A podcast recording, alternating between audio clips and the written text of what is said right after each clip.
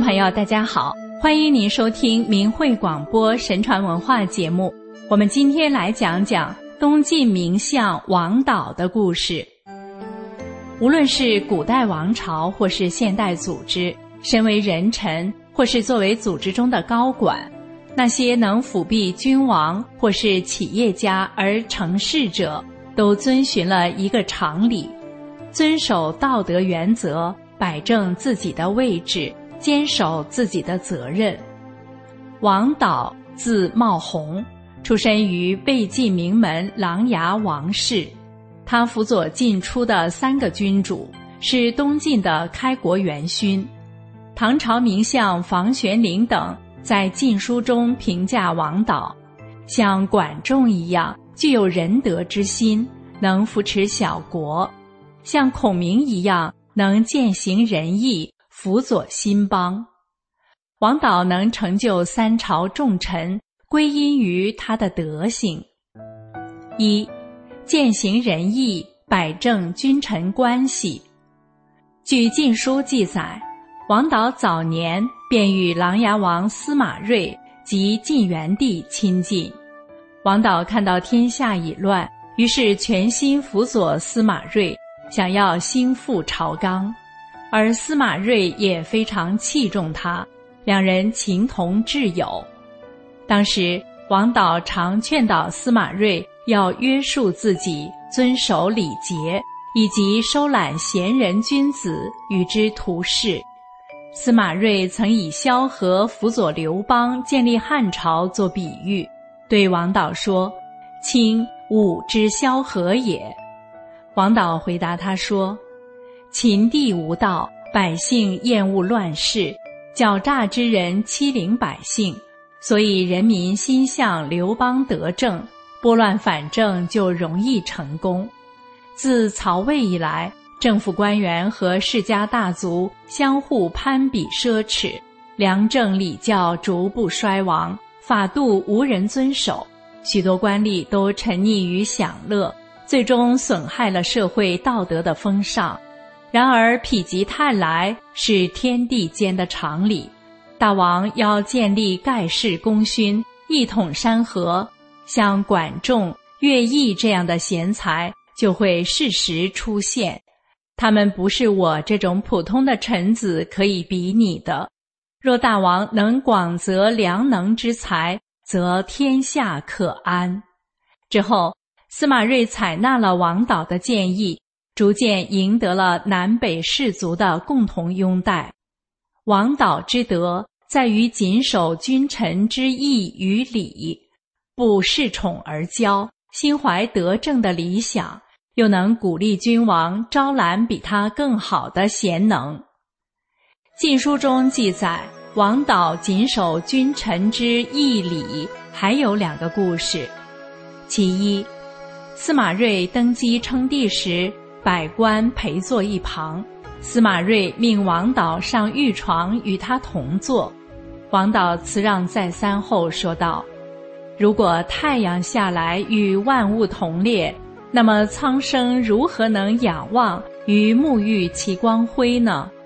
于是司马睿同意他的辞让。其二，晋明帝司马绍即位后，王导受遗命辅政，那时。王导的堂哥王敦曾劝说王导共同谋事，王导拒绝。王敦兵变，明帝讨伐王敦时，任命王导督导各军，兼任扬州刺史。在平定了王敦叛乱后，明帝除了封赏，而且要礼遇王导。上朝时可以佩剑穿鞋，不需小步快走。宣见君王时。不直呼其名，这样的尊荣，历史上唐朝的魏征和宋代的王安石都曾享受过，但王导却坚决推辞。历朝历代许多开国元勋，不是被杯酒释兵权、鸟尽弓藏，就是兔死狗烹。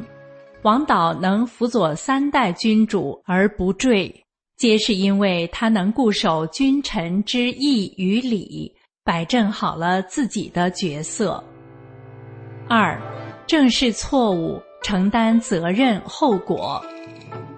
人无完人，犯错时能承担责任，便是有知耻之德。泰山太守徐堪反叛时，司马睿访求可以平乱之人。王导推举太子左卫帅杨建，之后杨建战败受罚。王导上书说：“徐堪反叛，早该受天诛。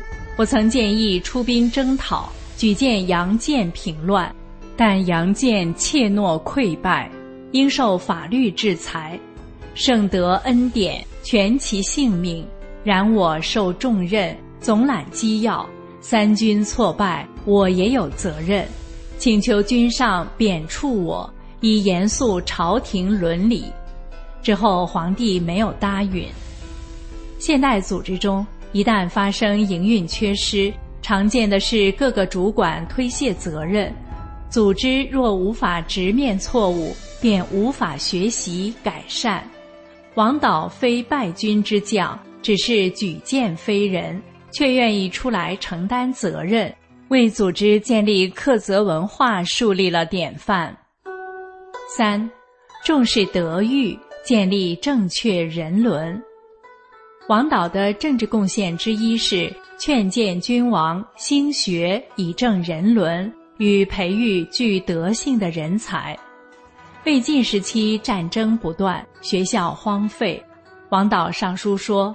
社会风气的根本在于建立正确的人伦观念，而正人伦的关键是设学校，设学校便能倡导五伦，道德与礼节就会通达，治国安民之政才能实行顺遂，百姓知耻且恪守正道，家庭关系就会和睦有序，君臣之义也会更加稳固。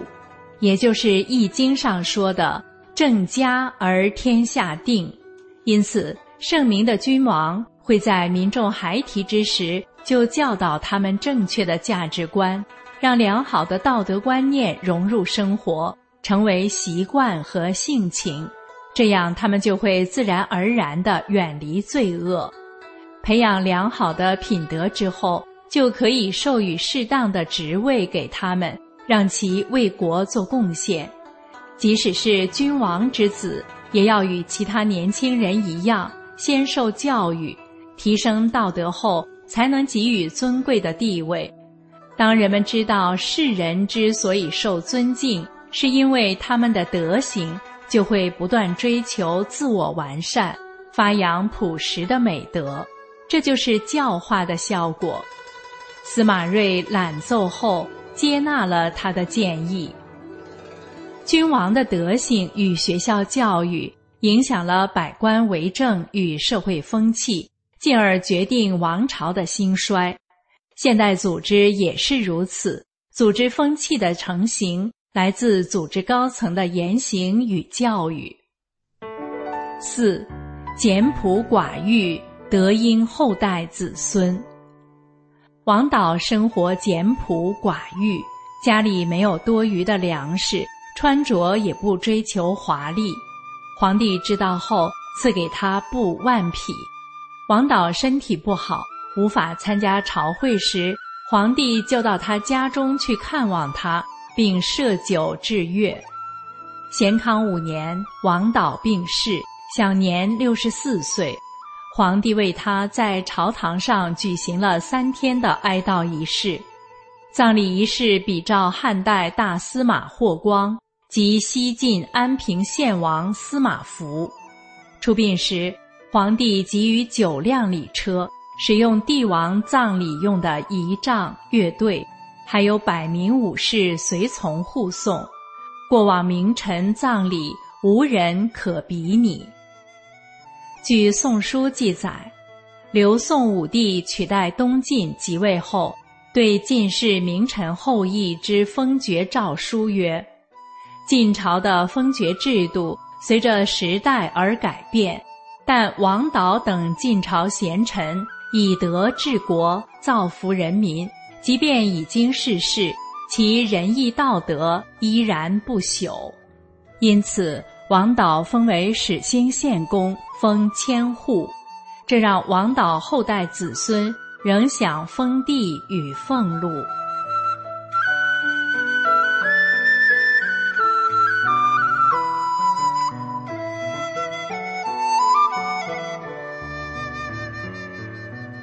听众朋友，今天的节目就为您播送到这里，感谢您的收听，我们下次时间再见。